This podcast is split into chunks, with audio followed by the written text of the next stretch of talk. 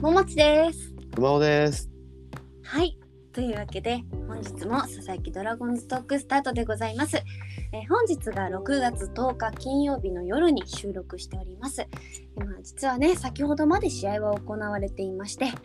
まあ痛恨のさよなら負けということなんですけれども、はい、あの加賀一騎さんはですね、えー、今日はさよなら負けを札幌でご覧になっていてお休みでございます。今週 なんかはその言い方ちょっと さよなら負け見に行ったわけではないですからね。そうだよね、勝ち試合を見に行ってね、おまあけど惜しくも。はい惜しくも、惜しくも で一点差だったね、一点差。 1点差ね、そうですね、あと少しでしたけど、まあ、あのドラゴンズは試合だけじゃないですから ね、いろんな話を朝ドラではしていければなと思います。 今はい、夜もお付き合いよろしくお願いします。お願いします。さあ、まあ、 止まっちゃった。えーっと、そうですね、な何の話から最初に行きます最近球場行ってましたよね。あーえーっと、1週間前のうん、えっ、と345で私はちょっと名古屋に行っておりましてお、三四五ということは、はい、えードラムズガールズシリーズ2022に行ってまいりましたはい、あの皆さんね、選手のうちわを持って。はいはい、あのーコスあのガールズドラコイユニフォームですかあれもね、えー配布されてすごいお客さん入ってましたよね満員でしたねそうですねえっ、と土曜日と日曜日は満員が出てましたねうんうんうんうんねあのー名古屋の実家の家族から今中継見てるんだけど、うんあの私たち僕らもねあの前にちょっと前にあのオリックス戦を見てたんですけどはいはいはい私たちが行った日はあんなにガラガラだったのにどうしてこんなに今日はお客さんが入ってるのって僕のところに LINE が来ましてあのそれは物を配布してるか らだよそうもう物を配布 してる言い方が面白いですね配給制じゃないんだからね。 まあでもあのねドラコイユニフォームっていうのはガールズシリーズの3連戦全部で配られるわけではなくて、うんうん真。ん中の中日の土曜日だけ配られる仕様になっているので、えやっぱー、りそのレア度みたいなのもどうしても上がりますよね。結構レアなんですね。じゃあだって1年に何回もないですよね配られる日って。 2回か3回くらいだと思いまそうすだよねね。。そんなもんだよね。うんうんレアだ。うーんレアです。ゲットしました。はい、ゲットしました。素晴らしい。あガールズシリーズはじゃあ3試合とも行ってきたのそうですね、3試合ともで、えーっと行ってきましたね。しっかりえ3ー日間。どうでした雰囲気はなんかいろんな催し物とかあったんですかそうですね、あのバンテリンドームの目の前のあの要はイオンから歩いてきて。こうバンテリンドームの目の前にある広場みたいなところにはいだだっ広いところね。はいそ、うですねあそこにまあカラフルな風船で作られたオブジェだったりうんあとはそのなんていうんですかねガールズっていう、うんあの 英語ですねローマ字のモニュメントみたいのがあったり、へえそこが一応そのフォトスポットみたいになってて、えそのさらに奥に行くとこの今年のイケメン5っていうんですかねー、はいはいはい。選ばれたイケメン5がこう六人六人かな、えあー、クールファニー五五人なんだ。あの2冠取ってる方がいあるんですね。そう かそうだ失礼しま5人しなたん。です五人なんだねなるほどはいそ。うなんです。もうあの嵐のコンサートみたいな感じで、えすー、なんごいもうでっかい。なんていうんですかね、パネルみたいのが用意されてて、まあ、その推し面の下でこう写真を撮るっていうのができる、えー、そんな大きいパネルだったんですね。もうそうですね5メートル6メートルくらいのでっかいドーンっていう、それは素晴らしいですね。はい、それがないとちょっとね風船のモニュメントとかねそのガールズって字だけだとちょっと高校の文化祭みたいな感じ。そうですねあの文化祭感は全然なかったですやあっぱりそうかあの結構ジャニーズのコンサートみたいな素晴らしい雰。囲気はありましたよ。うんうんうん。ねみんなうちわ持ってねあの華やかな感じもちょっと伝わってきました映像からでも。そうなんです。桃地さんは誰のうちわがゲットできたんですか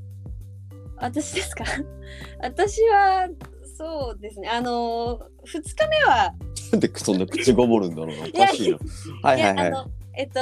初日は。あの岡林くんのうちわが当たりましてあれって要するに、えーっと好きなものはもらえないんだ好きな人あのやもつらえでないですもらえないですうん5分の1の確率なんですようんうんうんで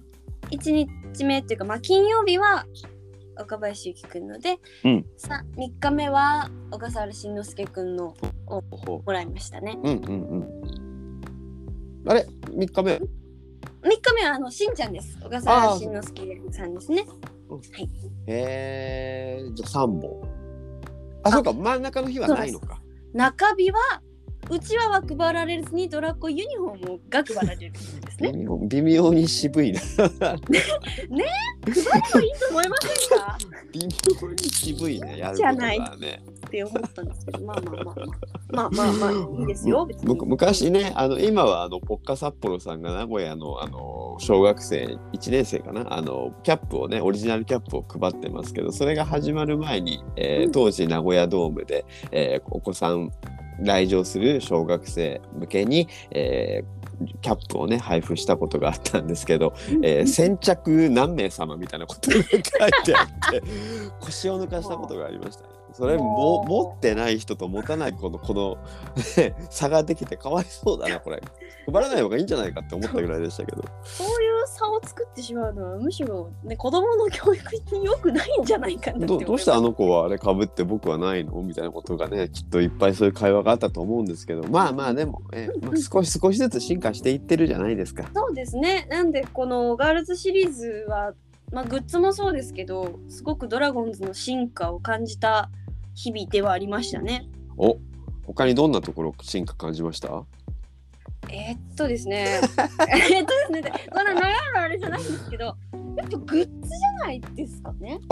グッズ、はい今年は本当にいろんなグッズが出てまして。うん、例えばこの今私の手元にあるんですけどガールズフォトブックイケメンコンテストフォトブックというのがフォトブックいいじゃないですか。はいはいはい。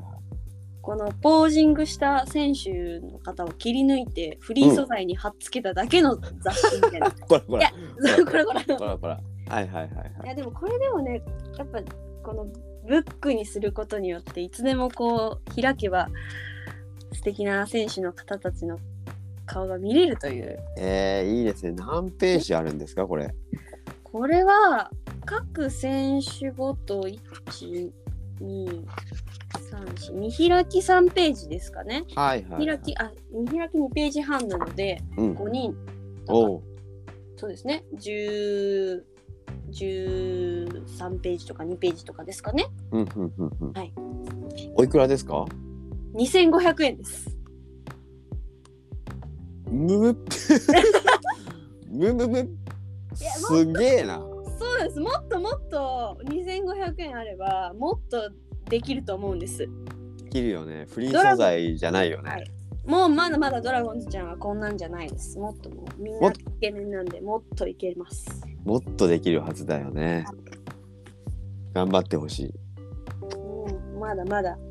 進化伸びしろがあるってことですからねそうだね。そうですよだって1年前か2年前のねグッズはあれでしょあの選手の顔にちっちゃい体がついててハートがポワポワポワって浮いてるタオルとピンマピンマピンクのタオルとか売っててみんなさすがに唖然としてたよねそうですそうですそうどういうセンスでこれが生み出されたのかこの2020年代にって、です顔だけちょっと大きくしたようなやつでしょうねそうそうそうそうであと可愛い体がついてるあのいえ絵でねそうそうです確かそんなんだったような気がするただ進化しましたよこのそうねそうねもうちょっとこのフォトブックは頑張れると思うけどねはいそうですねもっとフォトブックは頑張れますしうんあとでもあのタオルはすごい可愛いですね今あこう手元にあるんですけどあ、はいちょっとはい、今は枕にかけてるんですけどい。いいですよね。これ僕も今あの写真見てますけど、枕う。んうんあ、クッション買いました。クッションは受注なので頼んでますそうか、そうか、あの五人がね。はい、クッションとバスタオルかなは受注なので今頼んでますね。あ、クッションは五人のやつを頼みました。それとも一人のやつを頼みました。えー、っと、いや一人で伝えました 別にいいんだいよ。やいやいフやァンなんだから、ファン。そうそうですね恥ずかしいんだね。う恥ずん、かしいですね、恥ずかしい。えまあでもうんあ、なんかいい。いいでうすよ、ねん、アイド可愛ルいっぽくってすごくいいんじゃないかなと思いますしやっぱり実際こう、あの私ももちろん現地のプリ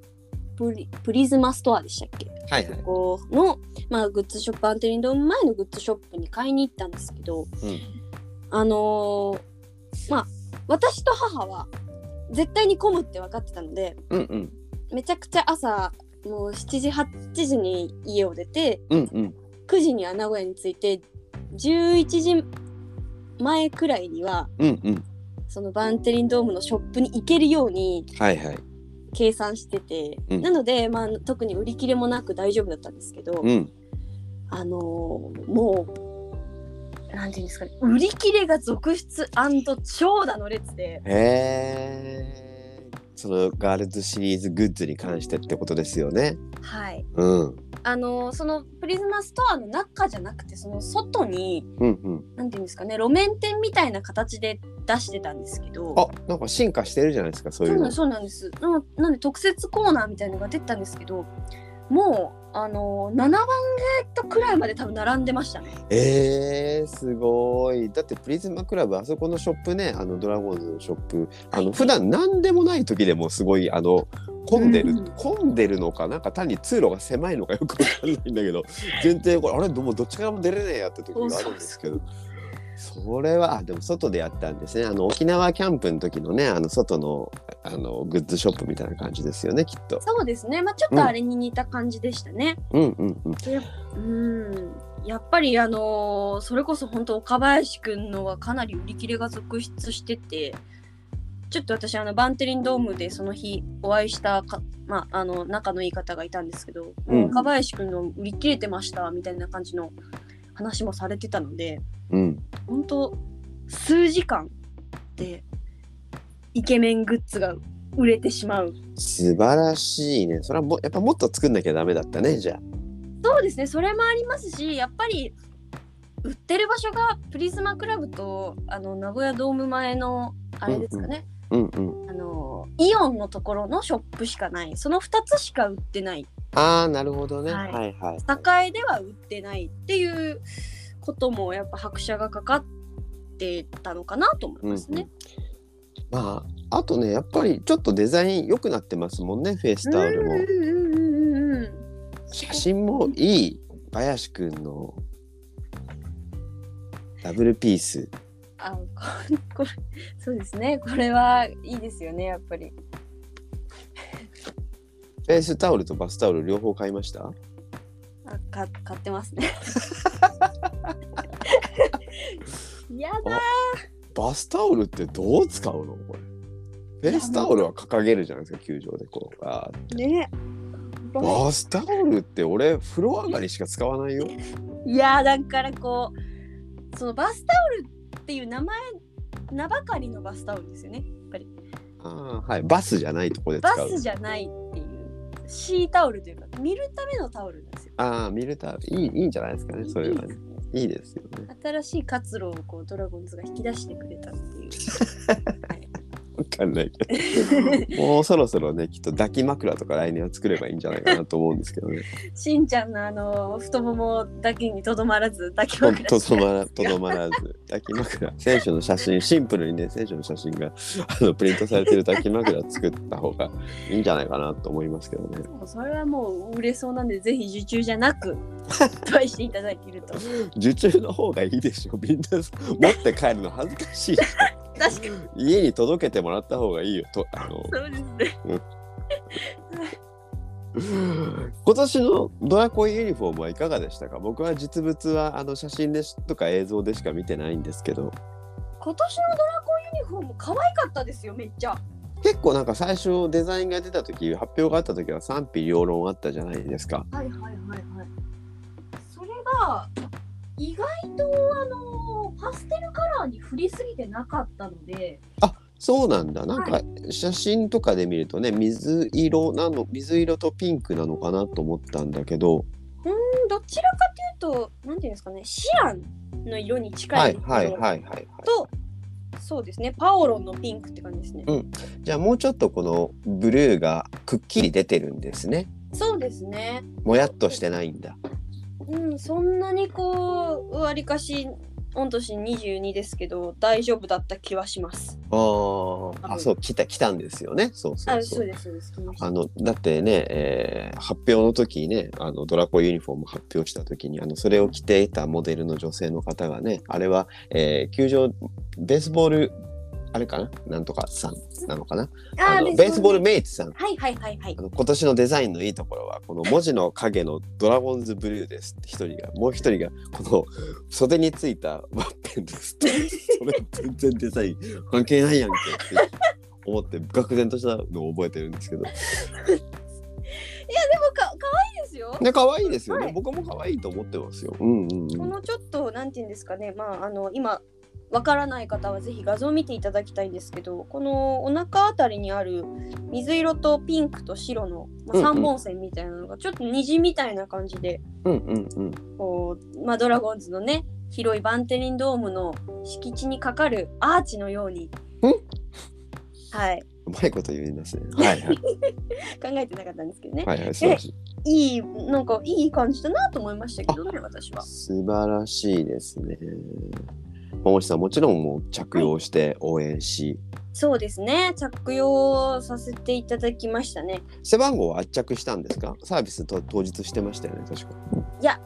してないんですよあしてないのかはいああのオそンうかラインでえっと注文なんだね注はい文ですね、うんうんで多分ゆくゆくしようかなとは思ってるんですけどでもしたら下でドラコユニフォーム一回手放さなきゃいけないのであ確かにその間切れないもんねそうなんですよねちょっと悩みどころではありますこのオフにしようかなとなるほどね思います桃地さんでもあれじゃないですか球場だけじゃなくてはい街中でも来てましたよね、あ街中でもあそうですねあの久屋大通りパークでちょっと来てまああることをしてましたねなることって何をしたんですかはい。えっ、と本日のももちゃんのドラゴンズバラエティという YouTube にて、えーキツネダンス を踊らせていただきました。今日見ましたあよりがとうございちゃんます。もういつもねリツイートしてくださって熊尾さん、すいま見せん。あまりがしたあとね今日ちょうど札幌ドームでのドラゴンズ対日本ハム戦だったからあの、はい皆さんのねあのちゃん本場のキツネダンスも中継で見ましたし、とう。いいん。ものですねそうですね。これはいい可愛らしいですね。やっぱりあのファイターズおねお姉ちゃんっていうんですかね。ファァイイタターーズズおお姉姉ちゃんちゃんがある。なんて昭和な呼び方をしてるんでしょう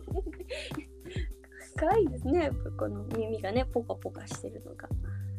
桃地さんはこれキツネダンスはどうしたんですかこれどうどこで踊っ久屋大通りパークはい。あの名古屋のテレビ塔ですわかりねま。すよ 新しく綺麗になったとこですよねあの公園ところでうん朝の6時半ですかね それはどうしてその時間に踊ろうってことになったんですか。あのやっぱりえっとまあ一人で撮ってきてとやっぱ制作のドラゴンドラバラの人に言われてたのでうん。撮らなきゃいけないんですけどちょっと恥ずかしいのと人ががね人がいちゃうとこうやっぱちょっとねぼかし入れたりするのも大変なのでこれはじゃあ三脚かなんかにカメラを立ててはい一人でとま回してその前で踊ったんですか。そうでございます。すごい。本当にもうあのー今年結構いろんな、まあ、チャイナドレス着たりしてお仕事をやらせてもらいましたけど一番精神的に来ましたね、精神的にきた。まあ、3K ってよく言いますけどまさかその一つがキツネダンスの K だとは思わなかったですね きついきつねみたいなきついキツネダンスでし厳しいみたいな。た、はいえーか金にならないみたいな。へえ。そうですね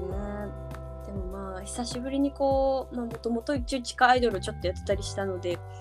久しぶりに踊ったりするのは楽しかったなぁと思ってて今日ドラバラのその制作の人と打ち合わせをしたら「うん再生数伸びてるじゃんまた踊ろうよ」って話だったのでだって再生数もそうですけど、コメントがいっぱい来てるじゃないですか。 いやー本当ありがたいですね。ねこう見てくださってる方ってねいらっしゃるんですねやっぱり。しかもみんな可愛い。 ねごめんな可さ愛い可愛い。 キレキレキレい。好き。好きあった好き好きってあったよそのコメント。いや読むあんま読み上げないでください。あ すいません恥ずかしいです。恥ずかしがってますね。恥ずかしいって言ってるのにすごいですねこの朝6時半とはいえ久屋大通パーク名古屋の中心じゃないですかそこにカメラを立てて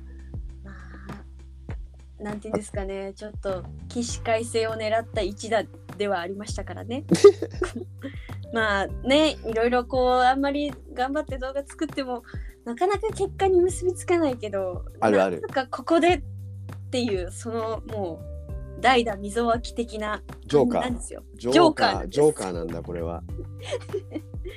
でその思いでやってるのでちょっとみんなに皆さんに見ていただいてあの嬉しい気持ちではありますね私自身。しかもねちょっとい一応説明するとそのドラコアユニフォームをこうだらっとねそう出すんじゃなくあの裾を出して着るんじゃなくてうん絞っ絞ってますよね後ろでねこうギュッと。そうですね、ギュッと。ちょっと台湾チアみたいな感じの。はいはい台湾チアすごい可愛いすごい美人な台湾チアいらっしゃいますよね写真集が日本で出たりしましたけど、はい、ちゃんとか、はい、うんそんな感じをイメージして、あのー久しぶりにミニスカートと、ミニスカートはい、ミニですねこれもう太もも丈ですよね、本当に。膝上20センチぐらいですかそうですね、高校時代の私みた いな。そんな感じですよね。これは練習は家でしていったんですかそうですね、まあ、一応練習したのと、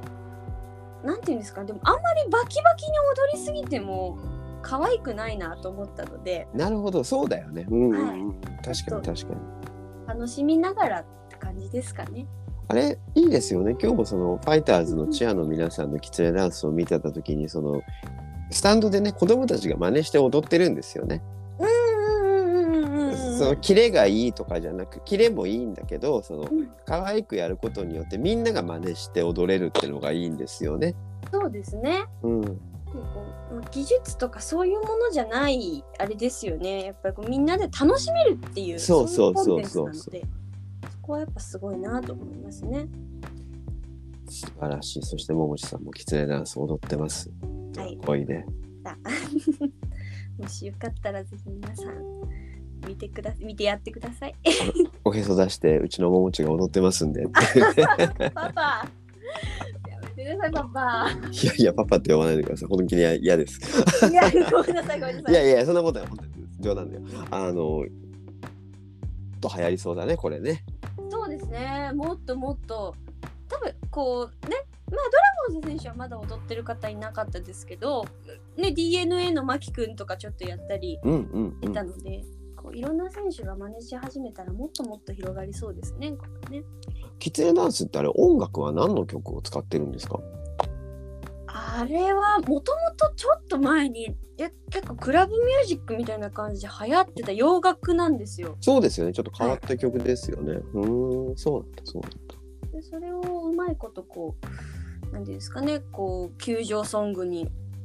あのしていったんですよねやっぱファイターズが。うんうんうんうんうん。今日もやっぱりうん、ううまいですよね、そういうやり方がね。うん、ーん流れる音楽がねまああの登場曲でしたけど毎朝流れたらやっぱさすがにちょっと懐かしいなって思いますもんね。毎朝日なんて生まれた頃でしょ、あなた。毎朝はそうですねギリギリもうちょい意識はあるかなくらいですね。ああ、そうですか2。歳2歳3歳くらいかすごい時代、すごいことになったな。あれが、も。そんな昔のことなのか。あびっくりするな。うん一昨年、一昨年ぐらいのことだと思ってまし た。もう矢口真理はもうモームスにいませんからね。そう。もうもうそういう時代ですから。 ま毎朝日とかマカレナとかね。わかる懐かしいうんこれもドラゴンズもぜひね、あの、コアラダンスとか作った方がいいですよね。そうですね。あと一つそうダンス系やってて思ったのが、あのドラゴンズのグッズのカチューシャの質があまりよくらしくないこと気づきまして、あほらはい、はいはい踊ったりしてると外れてくるんですよ。なるほどね、ははいいはい、なので多分おそらくそのそれが理由でチアドラさんたちもつけずに踊ってるんじゃないかなと。確かに確かはにいそうかもしれない、で片やファイターズガールファイターズお姉ちゃんたちを見るとうんあの子たちこう狐のこうなんか耳みたいのつけてるじゃないですか。してますねはいはいつけたまま踊ってますよつねけたまま踊ってらっしゃるんですね。うなのでチアドラさんたちもそういうグッズをつけて踊ればあうん、こうのんグッズ可愛いから買おうってなると思うんですよ。そのつなげていくことですよね何そうかですこそううです。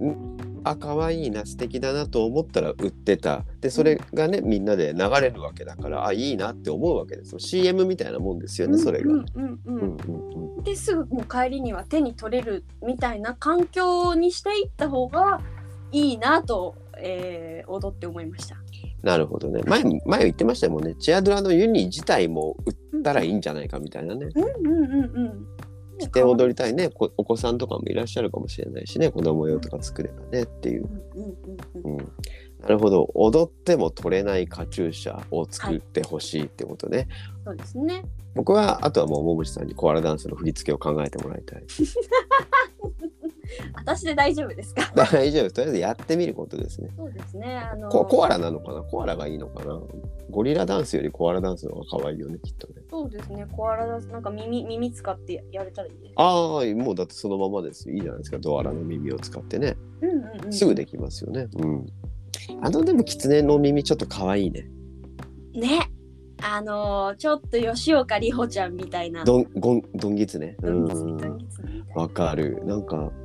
ちょっとコアラのああのドアラの耳はちょっと見慣れすぎてるんでちょっともう一つなんか工夫してほしいですねそうですね。うんあのー今回ガールズシリーズの新しいヘアグッズでドアラがこうなんていうんですかね寝そべるじゃないですけどこうちょこんと頭の上に乗るような形のカチューシャは出たんですけど、はいはい まあね、それもいいんですけどやっぱこうなんですかねもうちょっとカチューシャ以外のグッズ欲しいですよねそうですね。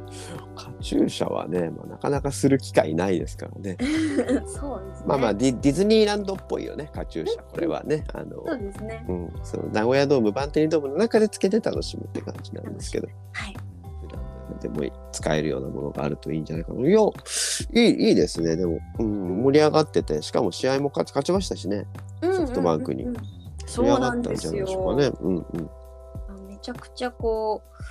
う、うん、なんか楽しい3日間でしたね。うんうんうんうん。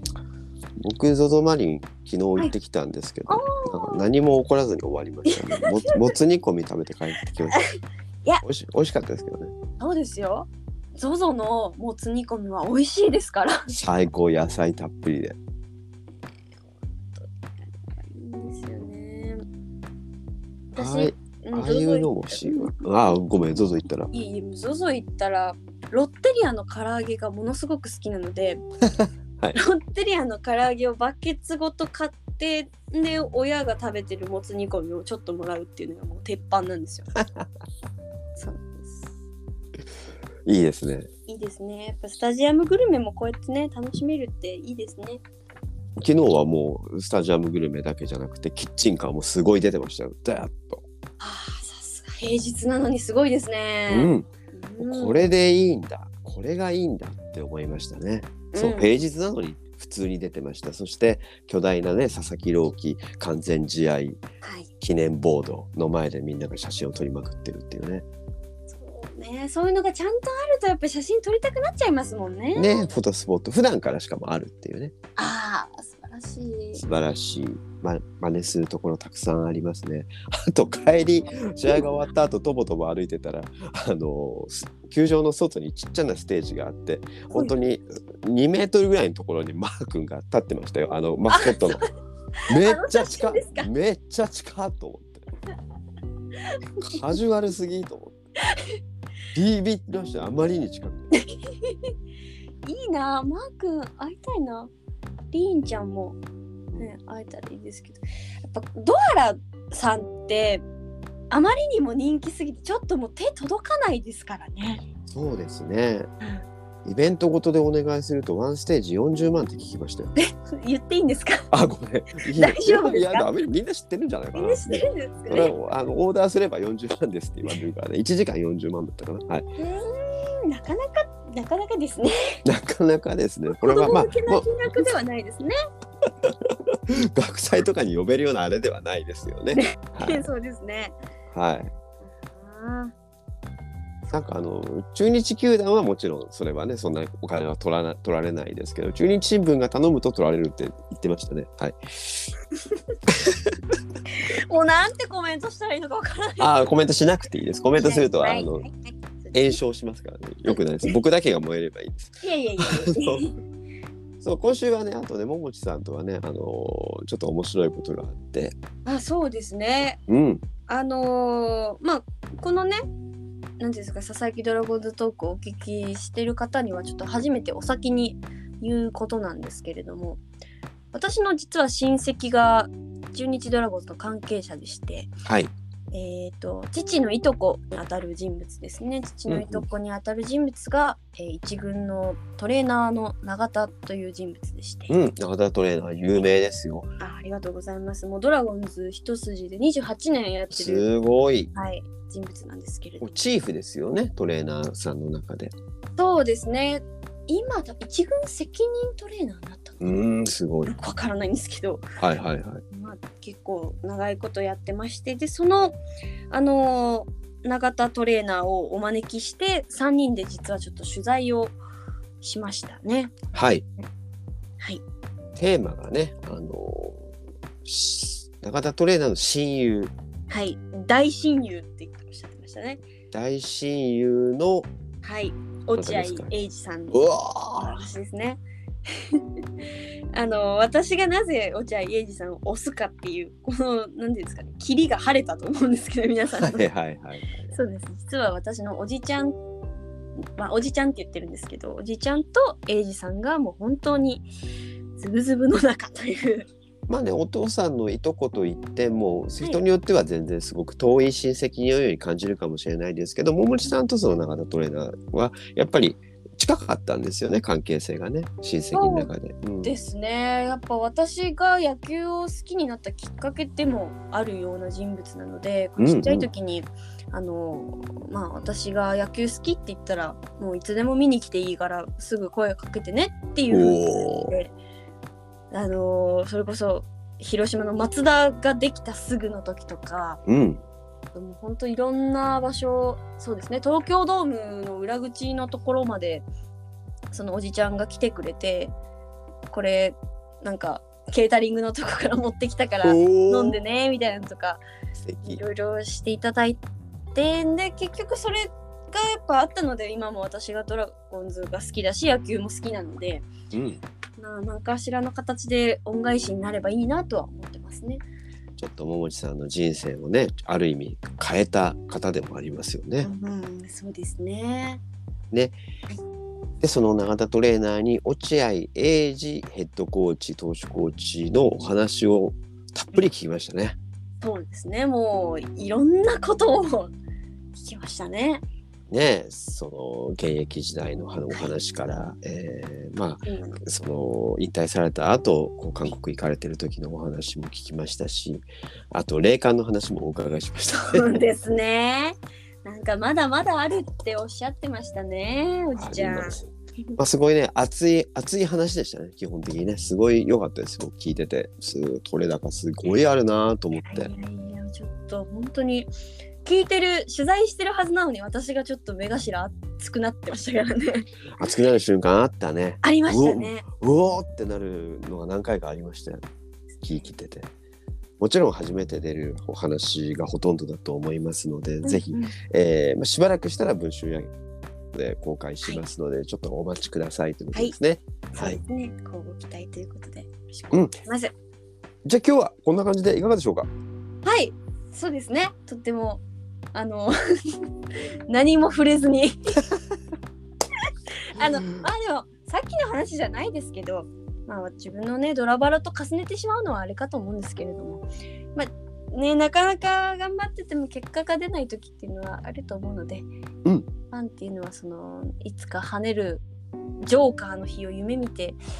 まあ、静かに応援するそれだけだと思いますね。そうですね、本当本当応援していけばいいし、そしてあの、まあ、試合負けたら残念だなと思う反一方で、これだけさ2人で35分も6分も喋るような話があるわけですね、ドラゴンズに はうんうんうんね、楽しみがね。はいすそうです。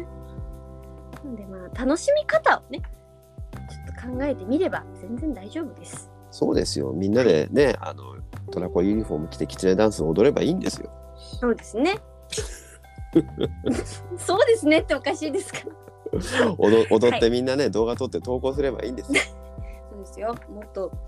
ね、ドラゴンズ海外もキツネダンスから便乗して盛り上げていきましょう。どんどん便乗していけばいいと思います。はい。じゃあはい次回はね、熊尾さんのキツネダンスをぜひ見たい。見させて無理です。しません。ごめんなさい。とんでもない。じゃあ締めます。はいということで、えー本日も最後までお聞きいただきありがとうございました。